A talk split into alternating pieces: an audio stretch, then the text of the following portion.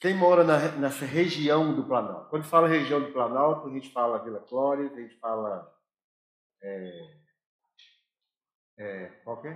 Campo Alegre, Tapuã. O que mais? Vila Clóris, Planalto, Tapuã, Flora, não, Floramar, tá, já tem outra lagoinha lá. Campo Alegre. Quem mora nessa região? Levanta a mão. Eu morava. A maioria, a maioria, a maioria. Glória a Deus.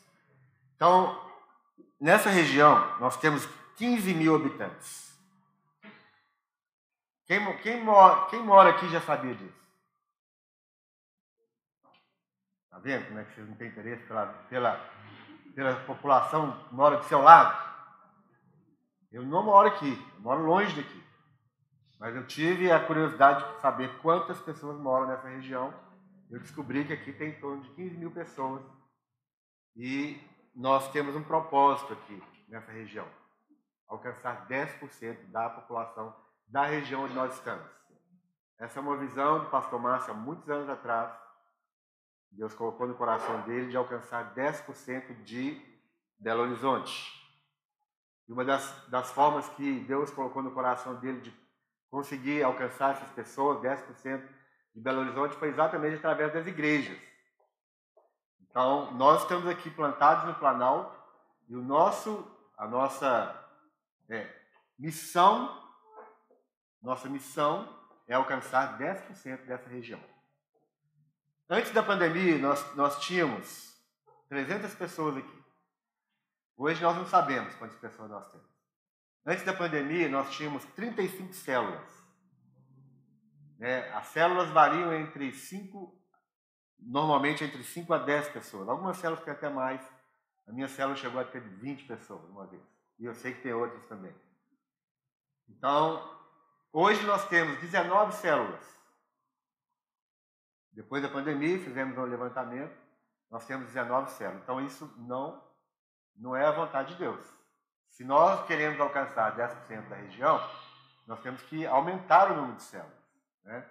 E aumentar principalmente, irmãos, duas coisas, três coisas, em cada um de nós: o amor pelas almas, a oração pelas almas e ação. Quem vai buscar as pessoas lá fora não sou eu. Eu nem moro aqui. Quem vai buscar as pessoas lá fora são vocês. Ah, pastor, por que não monta um grupo de evangelismo? Não é assim que funciona.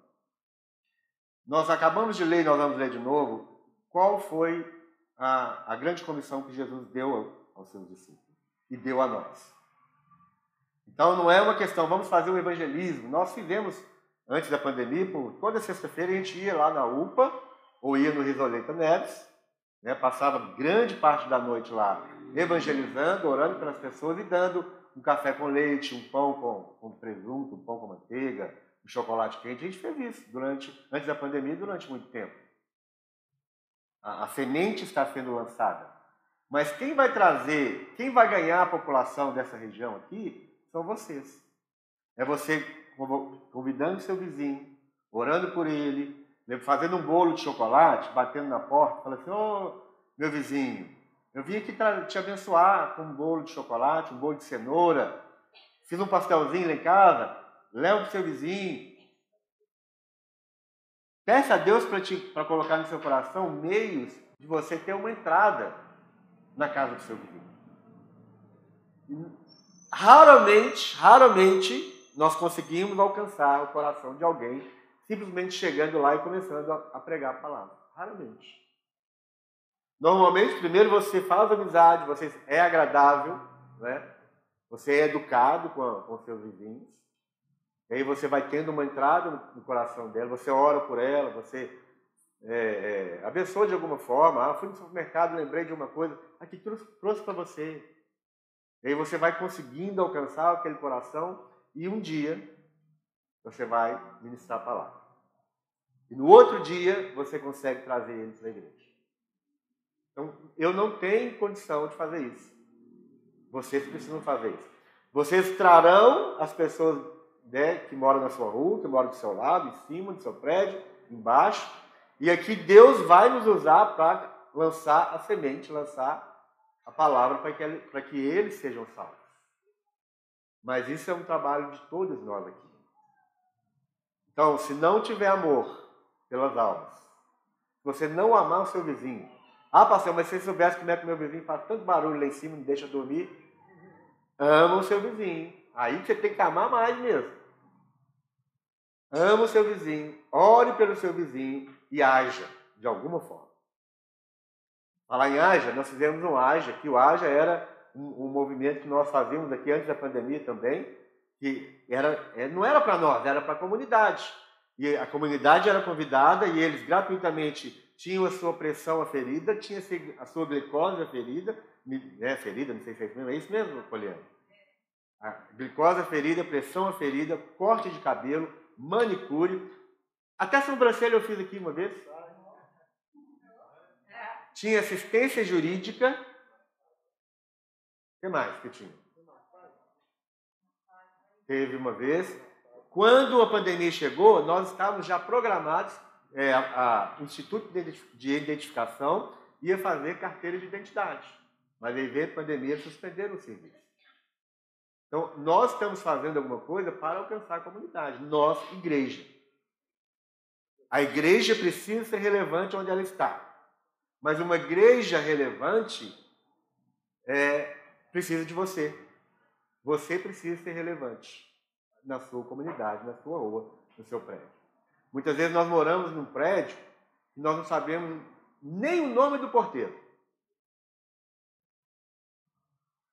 Você entra e sai, você nem cumprimenta o porteiro, você não sabe nada dele. Você nunca fez um cafezinho, nunca fez um bolinho frito e falou: olha, que eu trouxe para o senhor. Tem um jardineiro no seu prédio, você não sabe quem é. O seu vizinho do lado você não sabe quem é, não quer nem saber, o de cima você. Aí você abomina mais ainda, porque é o que faz barulho na sua cabeça, né? E, e a gente vive assim. Então nós precisamos amar as pessoas, precisamos orar pelas pessoas e nós precisamos servir as pessoas. Foi isso que Jesus fez aqui. Jesus não veio fazer milagre. Jesus não veio pregar uma doutrina. Jesus não veio pregar uma religião. Jesus veio amar o povo, servir o povo né, e orar pelo povo. A oração de João, em João 17, é uma oração. A oração que Jesus fez é chamado a oração sacerdotal. Então, tudo que Jesus fez enquanto ele esteve aqui foi isso: amar as pessoas, orar pelas pessoas e servir as pessoas. E isso, irmãos, é um processo na vida de cada um de nós. É o processo chamado discipulado. Discipular, nós precisamos ser discipulados. Você precisa ser discipulado. E à medida que nós somos discipulados, nós realmente entendemos a missão de Jesus, entendemos que Jesus nos deu uma missão, e essa missão ele, ela está em nossas mãos para, para que nós cumpramos. Então vamos abrir novamente o que nós lemos domingo passado. Queria que você abrisse em Mateus 28, versículo 18.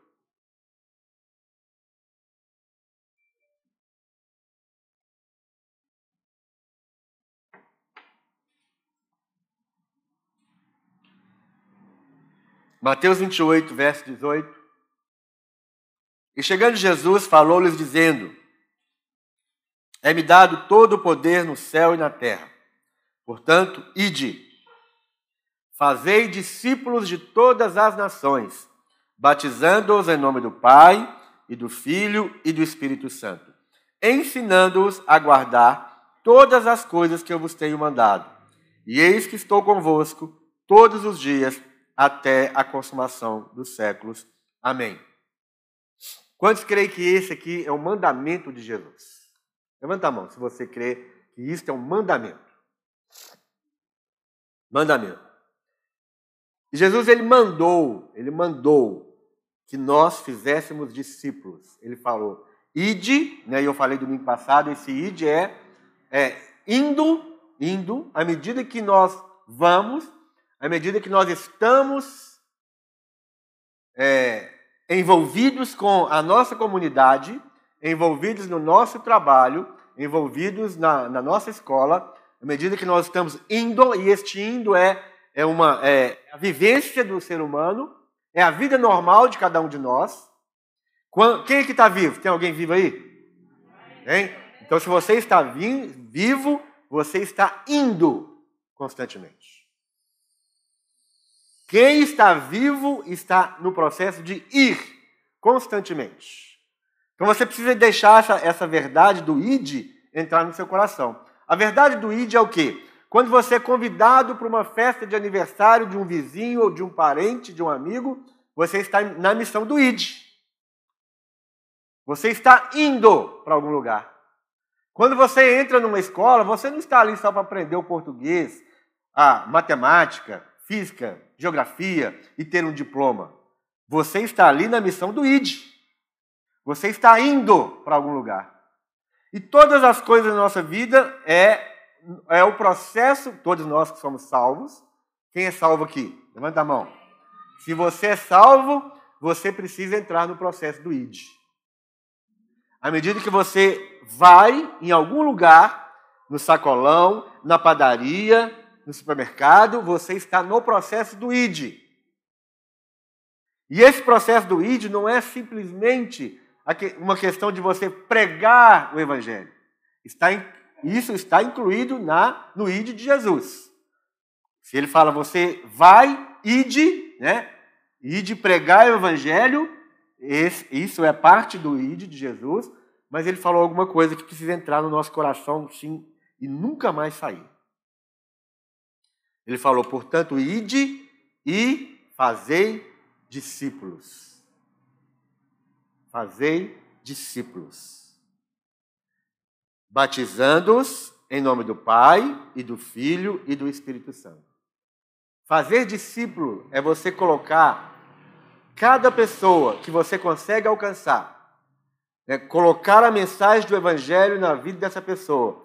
E à medida que essa pessoa responde, corresponde à mensagem do Evangelho, entregando a sua vida para Jesus, você precisa fazer dessa pessoa um discípulo. Um discípulo de Jesus. Foi exatamente isso que Jesus mandou. Nós não podemos somente pregar o Evangelho. Nós não podemos somente é, é, falar a palavra, ler João 3,16 para as pessoas lá fora. Nós precisamos fazer dessas pessoas discípulos de Jesus. Mas antes de tudo isso, antes de ir lá fora, antes de ir em algum lugar e fazer discípulos, nós precisamos ser discípulos. Porque um, um dos grandes, uma das grandes características de um discípulo de Jesus é que o discípulo ele deseja fazer outros discípulos. Se você não tem nenhum desejo de fazer outros discípulos, é porque você ainda não é discípulo. Ah, pastor, quer dizer que eu não sou crente? Não, você é crente, mas você não é discípulo. No domingo aqui, depois da, da administração de domingo, eu recebi uma mensagem de uma pessoa que me, que me, me alegrou o coração muito.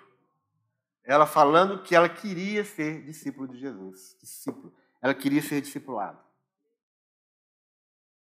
Imediatamente, né, eu já espalhei essa mensagem para quem eu sabia que tinha que espalhar, espalhar, e eu, eu acredito que essa pessoa vai ser é, integrada ali rapidamente no, no processo de discipulado. Quem pode fazer discípulo? Quem aqui na igreja é capaz de discipular alguém? Todos vocês que estão no processo de discipulado. Ser discípulo não significa que a pessoa que é um discípulo, ela é perfeita, de forma alguma. Eu ainda estou no processo de discipulado, eu sou discipulado. Nós estamos no processo de discipulado. Mas estando no processo de discipulado, nós estamos aptos para fazer outros discípulos. Por, por, por, nós estarmos no processo de discipulado, existe um grande desejo no nosso coração de fazer outros discípulos. Uma, uma das grandes características do nosso chamado, aqui, quando eu falo, estou falando de mim e da.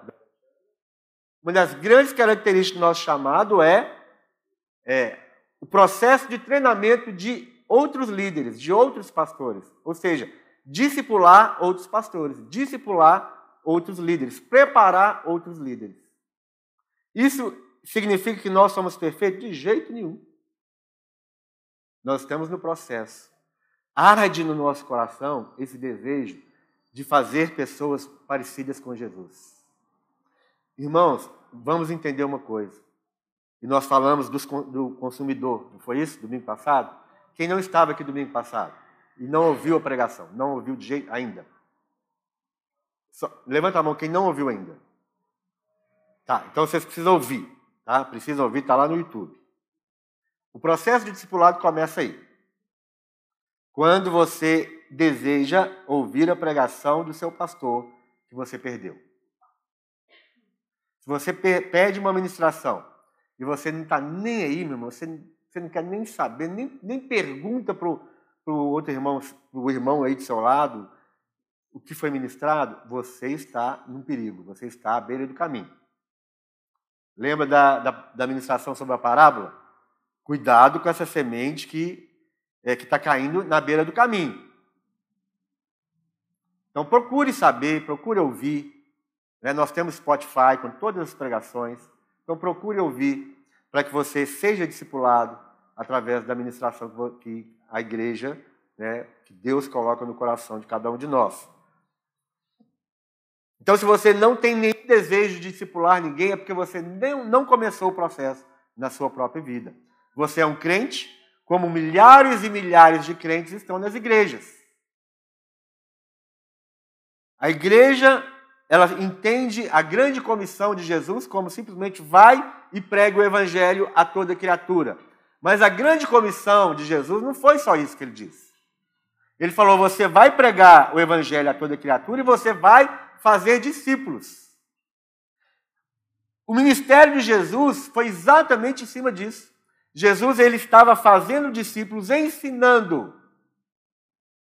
Como é que se faz discípulo? É ensinando. Ele disse aqui: portanto, ide fazei discípulos de todas as nações, batizando-os em nome do Pai, do Filho e do Espírito Santo, ensinando-os a guardar todas as coisas que eu vos tenho mandado. Então Jesus falou: olha, vocês andaram comigo especificamente para os discípulos, os apóstolos ali.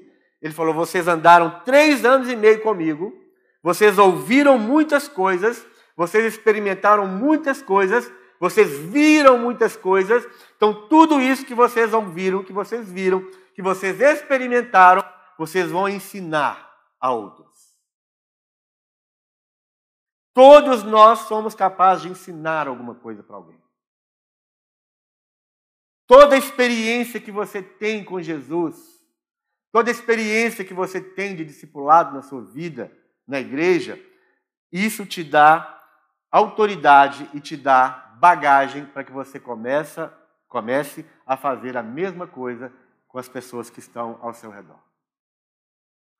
E a, e, na, e a igreja, ela faz isso de uma forma ordenada. A igreja, ela procura fazer isso de uma forma organizada. Então, nós temos aqui é, algumas formas de você entrar para um discipulado. É, participar dos cultos é uma forma de discipulado. Participar das células é uma forma de discipulado. Então, por exemplo, o, o, a, a, organização da igreja ela é da seguinte forma: nós temos o superintendente de células, que ele diz, tem que discipular os supervisores. Nós temos superintendente, supervisores, temos o pastor de área, temos o superintendente, temos os supervisores e temos os líderes de célula. Então, eu, eu discipulo o superintendente, o superintendente discipula os supervisores e os supervisores discipulam os líderes. E os líderes discipulam o, os componentes dos, do, dos grupos de célula, seus liderados.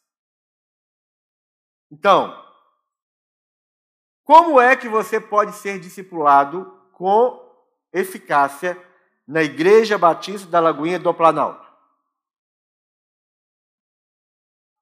Uma resposta. Não quero, não quero resposta dos líderes. Quero a resposta de você que não está num grupo de liderança.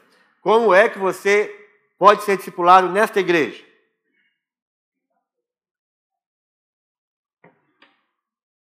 Tem gente que vai falar assim, eu sei o que é, mas não vou falar, porque senão eu me obrigo. Sério? Se você falar na célula. Que, que significa?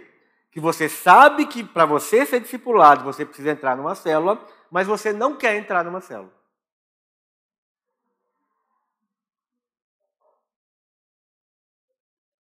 E se você não quer entrar numa célula, sinto muito em te informar, você é um consumidor.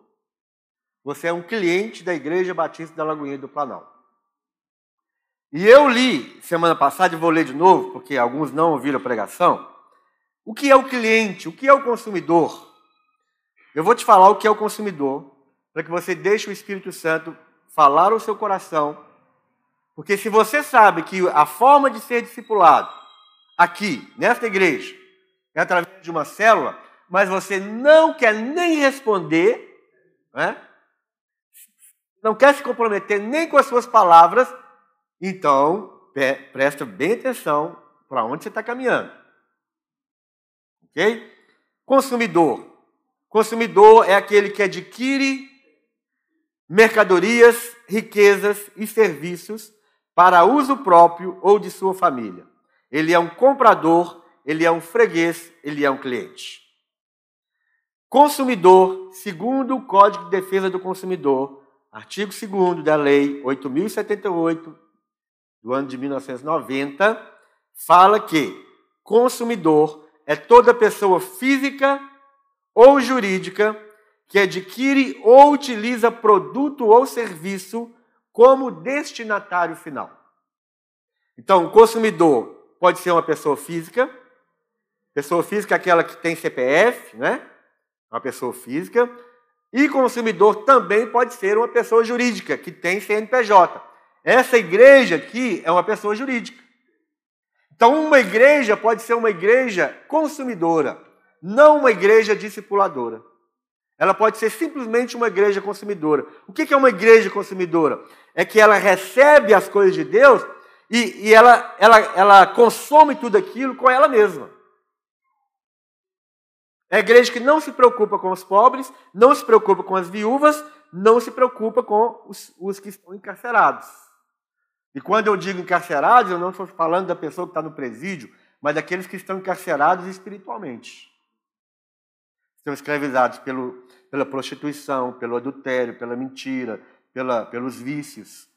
Então a nossa, a igreja que é uma igreja discipuladora, é uma igreja que recebe os serviços e os produtos, vamos dizer, entre aspas, ok? Quando eu falo produto e serviço, estou falando das bênçãos de Deus, porque o consumidor enxerga todas as bênçãos de Deus, todos os benefícios de Deus, como produto, como serviço. Ela não enxerga como bênçãos. Porque quando você enxerga aquilo que Deus faz por você, como preste atenção nisso, quando você enxerga aquilo que Deus faz por você como bênção, você precisa ser um agente dessa bênção.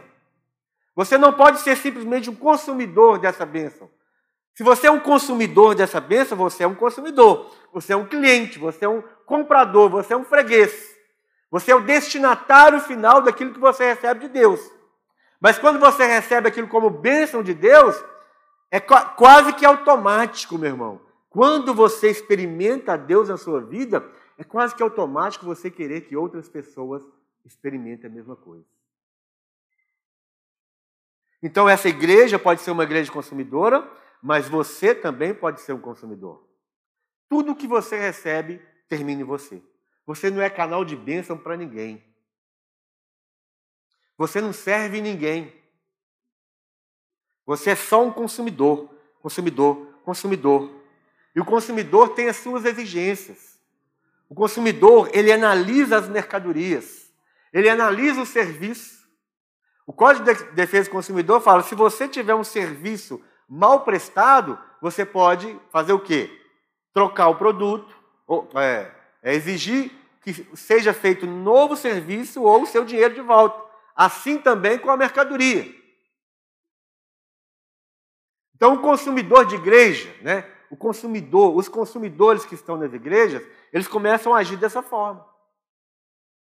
Alguns mandam mensagem, né, quando, quando tinha aí a, a, tinha que fazer, entrar no link fazer fazer inscrição, lembra disso? Pois é, algumas pessoas mandavam o link para a pessoa responsável, mandavam uma mensagem.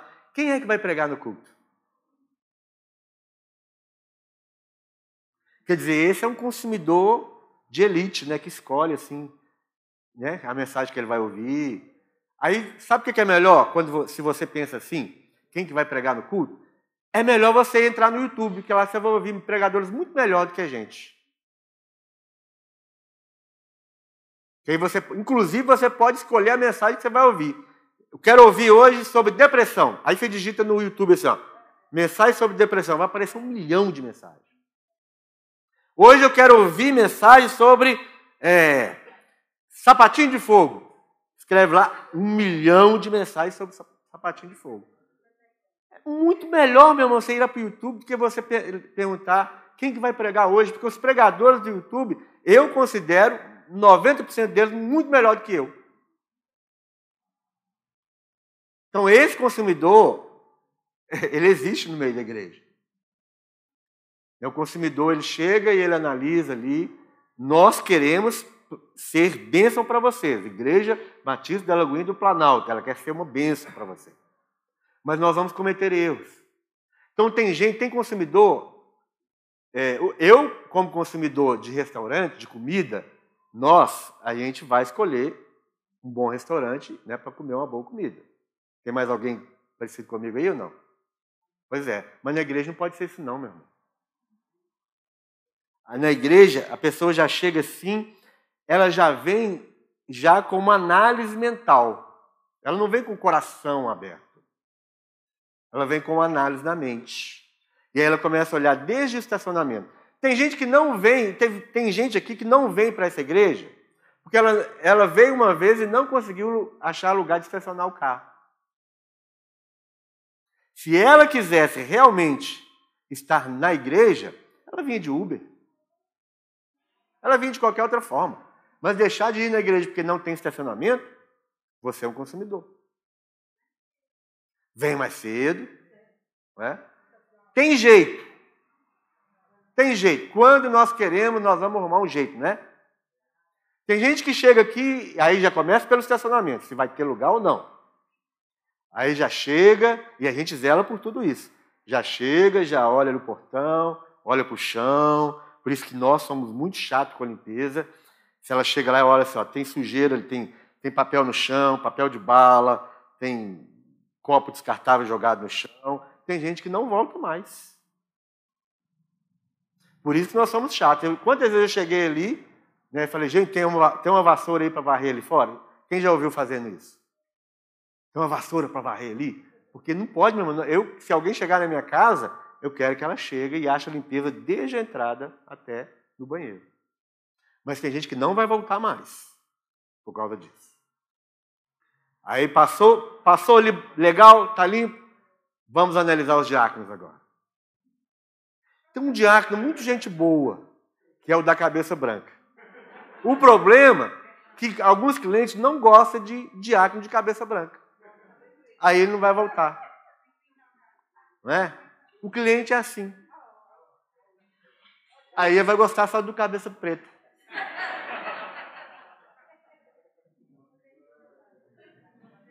Se o cliente não, ó, se o cliente, se o diácono não der um sorriso, não ser educado, não for educado e não tratar bem, tem que jogar álcool direito. Fui lá na igreja lá no Planalto, só deu um pinguinho de álcool, não volto mais. Cliente. Cliente. Se ele conseguir passar pelas portas ali, pelos portais eternos, aí ele vai começar a olhar a cadeira. Se ele conseguir ficar sentado na cadeira, ele vai olhar o clima, né? Como é que é? Está muito gelado, está muito quente. Se ele conseguir ficar no ambiente, qual é a próxima coisa que ele vai procurar? Louvor. Teve gente, tem gente, teve, né? E tem gente. Eu já recebi mensagem Falou, eu gostei muito da palavra, mas eu não volto mais, porque eu não gostei do louvor. E teve gente que, olha isso, hein? Teve gente que já falou assim: eu não vou naquela igreja porque o pastor lá não prega a Bíblia. O pastor só fala dele. Falou, então ela entrou na igreja errada. A coisa que eu mais evito aqui é falar de mim. Demônio.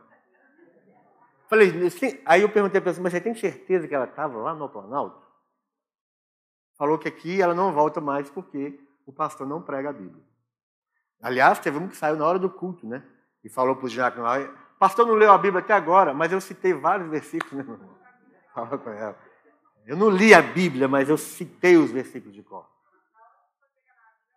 Aí a hora que eu fui ler a Bíblia, ela foi embora. Então você vai achar cliente para todo. Tem, cliente é aquele que precisa, é, que tem. Cliente é a pessoa que quer os seus desejos satisfeitos. É totalmente diferente do discípulo. O cliente vai, vai ver o, o lixo no chão, não vai apanhar, ele vai tomar água, vai deixar o copo, ele vai, ele vai sentar na cadeira, vai tirar a cadeira do lugar, e ele vai levantar depois e vai deixar a cadeira no lugar, ele tirou do lugar, ele vai deixar no lugar desarrumado, ele vai no banheiro, não vai dar descarga. O cliente, ele faz isso. Ele vai pegar 20 copinhos, cada vez que ele vai lá tomar água, ele, ele põe só um pouquinho de água, toma e joga fora. Aí vai lá de novo. Afinal de contas, esse cliente paga sua mensalidade de 10% todo mês. Então, o que Jesus quer fazer de cada um de nós e fazendo de cada um de nós, ele vai alcançar todas as nações. Ele quer que cada um de nós sejamos discípulos. Discípulos. Por que, que, por que, que você tem dificuldade de ser discípulo e, e prefere ficar como consumidor? São vários motivos, irmãos.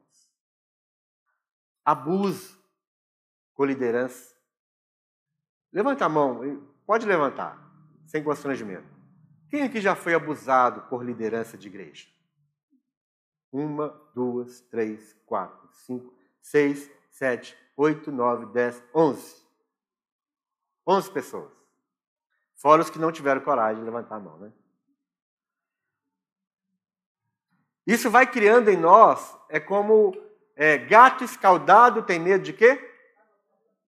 Isso vai criando em nós uma, uma casca. Você foi abusado por pastor, você foi abusado por líder de célula, foi abusado por líder de ministério. Então você vai, vai ficando doente com aquilo ali, você vai ficando desanimado com aquilo ali. Aí você entra em outra igreja e fala assim: também agora não me envolvo com nada, vou ficar na minha. É verdade ou não é? Agora não faço mais nada, agora eu vou entrar e sair, ninguém vai me ver, não quero saber de nada, quero só ir na igreja, participar do louvor, ouvir pregação e ir embora. Não quero mais nada decepção com a liderança. E essa decepção com a estrutura religiosa e com a liderança vai trazer outras consequências. Vai trazer o medo, né? Você não quer que ninguém te conheça. E eu li isso semana passada, né? Decepção com estruturas e líderes, medo de ser conhecido, ignorância a respeito do chamado de Deus e, falta, e simplesmente também falta de compromisso. Aquele que realmente não quer nenhum compromisso. Isso é característica dos consumidores. Então, meu irmão, nós queremos criar uma igreja, uma igreja de discípulos. Isso aqui é algo que nós inventamos? Não, é o mandamento de Jesus. E eu, eu comecei perguntando: quantos aqui creem que esse é o mandamento de Jesus? Todos creem, não é verdade? Qual mandamento então é maior? Fazei discípulos ou não adulterarás.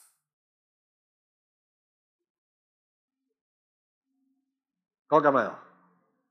Não matarás ou fazer discípulos? Não, qual é maior? Não existe maior. Os dois são mandamentos. Os dois são mandamentos de Jesus.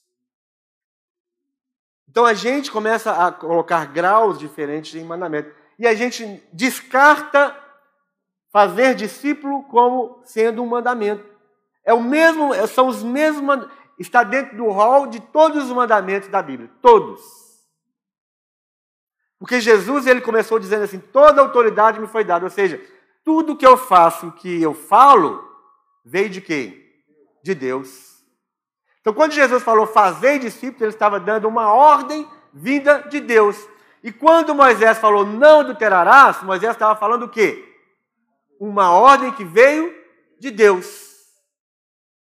E nós costumamos falar, Moisés foi o maior legislador. Moisés não foi legislador nenhum. Ele simplesmente repetiu o que Deus mandou ele fazer. Ele não criou leis.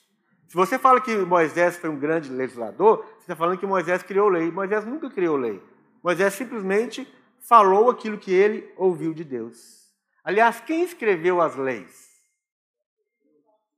Ele mesmo escreveu com o próprio dedo.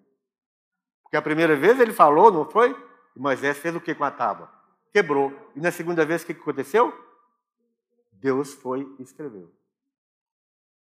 Então nós, nós, nós colocamos graus de diferença em relação aos mandamentos. Tudo aquilo que está na Bíblia em como sendo mandamento é igual.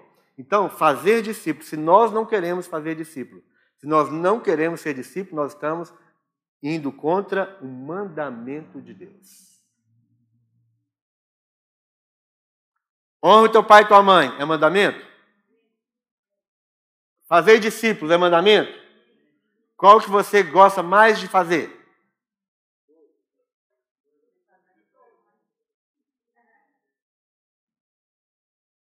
Está vendo? Hum? Tem alguns que nós achamos que é mais fácil. Agora, se você se torna um discípulo, tudo aquilo que, que vem como mandamento se torna muito mais fácil. Porque ser discípulo é o quê? Ser imitador de quem? De Cristo. Se você é um discípulo de Jesus, você não tem problema em honrar pai e mãe, você não tem problema com não adulterarás, não roubarás, não falar, né, dar falso testemunho, não cobiçar. Se você é um discípulo de Jesus, você não tem problema com nenhum outro mandamento de Deus. Qual que é o nosso grande problema? Nós queremos ser religiosos, guardando a cartilha, guardando o, o regulamento, e isso é muito fácil fazer externamente, ou não. É muito mais fácil, às vezes, para alguns fazer isso mas é muito mais difícil você ser discípulo de Jesus. Sabe por quê? Vamos ler o próximo verso, que eu também li domingo, mas eu, a gente precisa esmiuçar isso aqui para ficar muito claro. O próximo versículo é. Qual é o primeiro que eu li mesmo?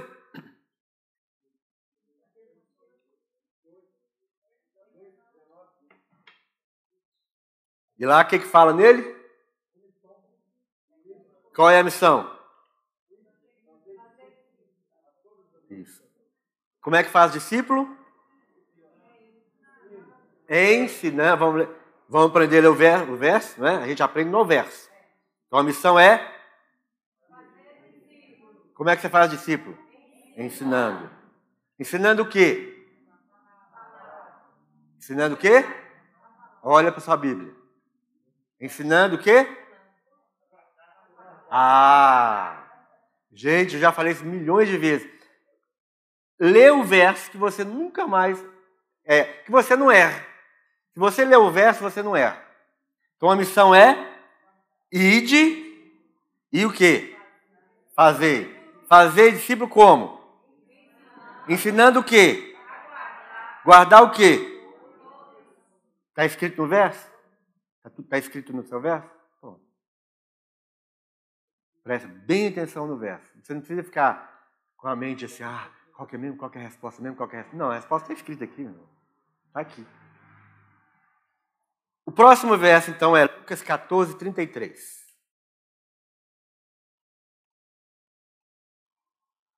Qual, por que então que nós temos muita dificuldade de ser discípulo, de querer ser discípulo de Jesus?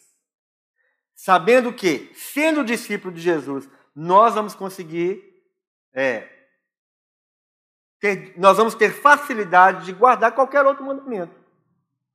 Porque ser discípulo de Jesus é ser como Jesus. E a grande vantagem desse discipulado de Jesus, eu falei domingo passado também que todos nós somos discípulos de alguém. Não falei isso? Né? Rede Globo, você pode ser discípulo da Rede Globo, você pode ser discípulo do Record, você pode ser discípulo da Ana Maria Braga, você pode ser discípulo do pastor lá do, do YouTube. Você sempre vai ser discípulo de alguém. Mas a, a diferença de ser discípulo do homem e ser discípulo de Jesus é que a grande vantagem de ser discípulo de Jesus é que Jesus começa a morar dentro de você. Se Jesus mora dentro de nós, qual que é a dificuldade de amar o nosso próximo, de ensinar o nosso próximo? Tem alguma dificuldade? Jesus tinha alguma dificuldade? Não. Então nós não teremos dificuldade. O discipulado de Jesus é diferente. Então, Lucas 14, 33. Assim, portanto, todo aquele dentre vós que não renunciar a tudo, e aí a sua Bíblia, a maioria vai parar aí, né? A tudo quanto possui, não pode ser meu discípulo, não é isso? Mas eu falei que a versão do King, do King James, que se aproxima mais do original, diz assim: todo, todo aquele dentre vós que não renunciar a tudo quanto de mais estimado possui, não pode ser meu discípulo. Então Jesus não falou hora nenhuma que você precisa jogar fora tudo aquilo que você tem. Jesus não falou hora nenhuma que você precisa jogar, precisa queimar seu dinheiro, queimar seus bens, não dar atenção para marido, mulher, filho, cachorro, periquito, papagaio. Jesus não falou isso hora nenhuma. Jesus falou: você precisa renunciar tudo aquilo que você tem em alta estima. Tudo aquilo que se tornou um Deus para você. Tudo aquilo que se tornou dependente, você se tornou dependente daquilo. A renúncia é baseada naquilo que nos domina, naquilo que nos controla, naquilo que puxa a nossa atenção, que prende a nossa atenção. E aí, o Espírito Santo é quem vai mostrar para cada um de nós o que é que nós temos na nossa vida em mais alta estima.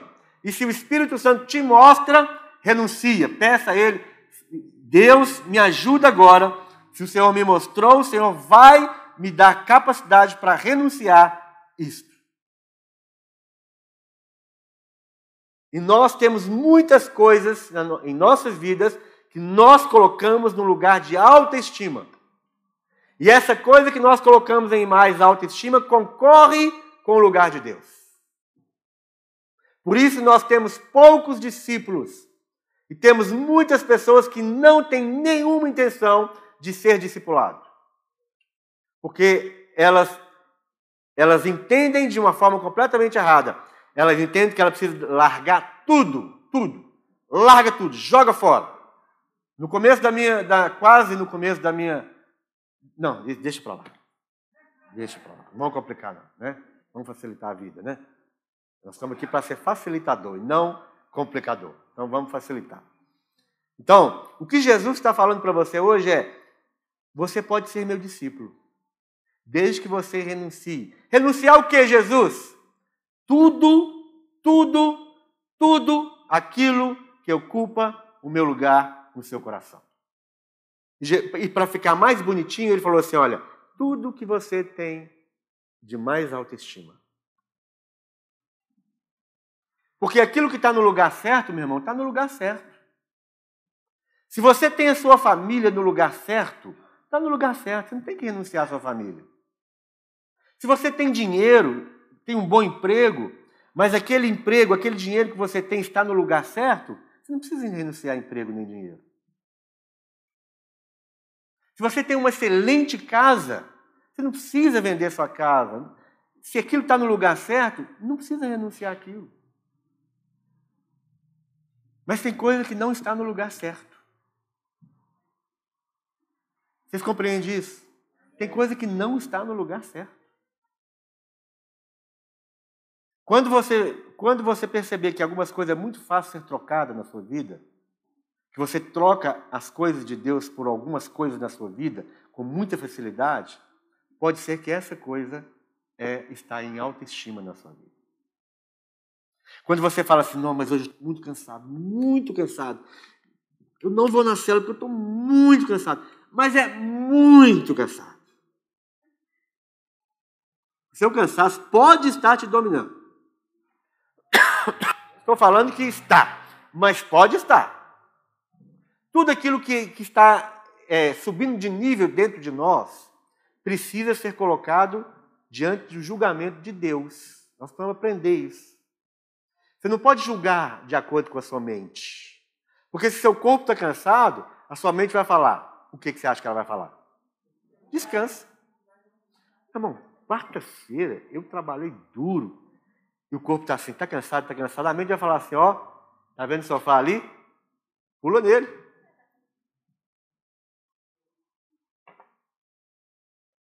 Então, tudo aquilo que vai subindo de nível dentro de você, que começa a criar um conflito entre fazer aquilo ou fazer o que Deus está querendo de você naquela hora, se aquilo começa a trazer conflito, começa a colocar aquilo diante de Deus. Deus, isso aqui é assim mesmo ou não?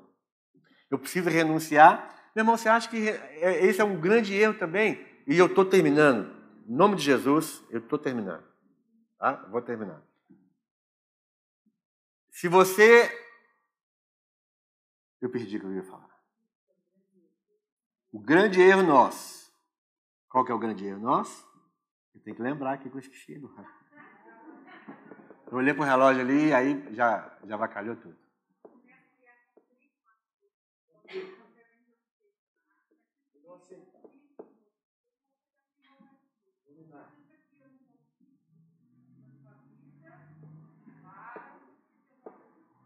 Misericórdia, hein? É, da renúncia, é isso mesmo. Está tá, tá esquentando aí, está esquentando. Está esquentando. Julgar com a mente, aí você tem um conflito.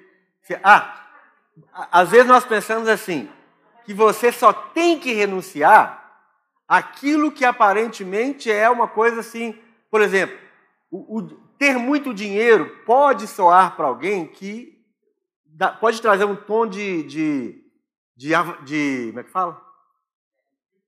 De, não, quando você é gastador e tal, como é que... Não, é outra palavra. Hã? Ostentador, mas tem uma outra palavra ainda. Avarento. Avarento. Avarento, avarento. Né? Avarento. O sujeito é avarento. Ah, então ele, ele acha que ele tem que renunciar ao dinheiro. Então, não é isso que ele tem que fazer.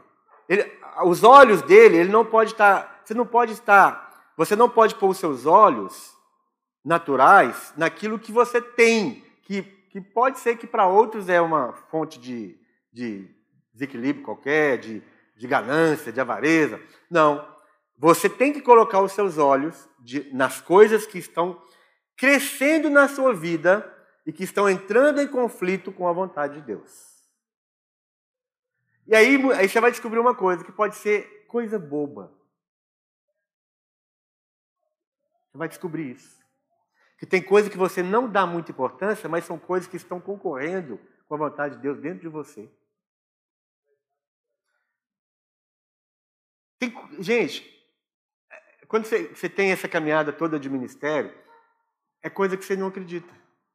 Você fala, mas isso está impedindo a pessoa de fazer a vontade de Deus? É inacreditável. Mas está concorrendo no coração. Foi, não foi isso que falou? Que, que a, a, o, os espinhos sufocam, né? Que, que é aquele desejo pelas riquezas deste mundo. O que é riqueza desse mundo? Você acha que riqueza desse mundo é só dinheiro? Não. E essas coisas estão concorrendo com a vontade de Deus. E elas estão vencendo, porque aquela, aquela semente ali foi o quê? Sufocada. Então tem muita coisa que a riqueza dentro de nós não tem nada a ver com dinheiro. E aí, meu irmão, quem vai mostrar isso para nós é só o Espírito Santo. Porque nos nossos olhos você começa a procurar coisa grande. Você vai para o dinheiro, você vai para a fama, você vai para os diplomas. Mas tem muitas coisas que não são grandes, mas estão concorrendo com a vontade de Deus dentro de nós. Isso é, é muito mais sério que a gente pensa. Só vai ser percebido quando você começa a ter o desejo por ser discípulo de Jesus e começa a colocar todas as coisas que estão dentro de você, que vão crescendo dia a dia e vão, e vão concorrendo, colocando em perigo a vontade de Deus, você vai colocando isso diante do julgamento de Deus. E quem julga realmente, corretamente, justamente é o Senhor. Esse é o grande problema do discipulado. Quem aqui já tinha ouvido isso? Dessa forma.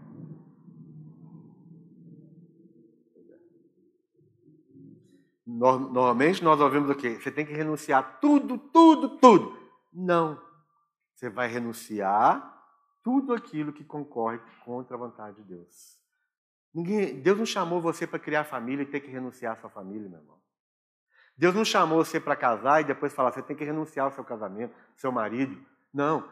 Se isso estiver concorrendo com a vontade de Deus, isso e mais um milhão de coisas, estiver concorrendo com a vontade de Deus, aí sim você precisa entrar nesse processo de renúncia. Facilita ou dificulta? Facilita. Exatamente. A renúncia não é você ficar sem aquela coisa. A renúncia é você não colocar sua atenção demasiadamente naquela coisa. E aquela coisa nunca vai entrar em concorrência com a vontade de Deus. Você já sabe o que é a vontade de Deus e pronto. Aquela coisa vai entrar no seu lugar. Você não tem que renunciar a marido, você não tem que renunciar a mulher, você não tem que renunciar a emprego, desde que cada uma dessas coisas esteja no lugar certo. Amém? Glória a Deus. Glória a Deus. Tem gente, vou te falar, tem gente que tem chamado ministerial para louvor, por exemplo, mas, ô Jesus, fala para as pessoas renunciar, para ela ficar quietinha no banco até ela aprender que o louvor, o ministério dela não é maior do que Deus. Sabia disso? Que tem gente que o ministério dela é, é maior do que Deus? Essa pessoa é muito difícil de saber que ela precisa ser discípulo de Jesus, porque ela, ela, ela nem pensa nisso. Mas está cheio de gente que o ministério dela é muito maior do que Deus na vida dela. E se um dia ela tiver que entrar num processo de disciplina, tiver que parar de fazer o que ela faz, ela vai embora. Ela vai embora. Porque tudo o que ela quer na vida é cumprir o chamado dela. Sabendo que o chamado não é dela, o chamado é de Deus.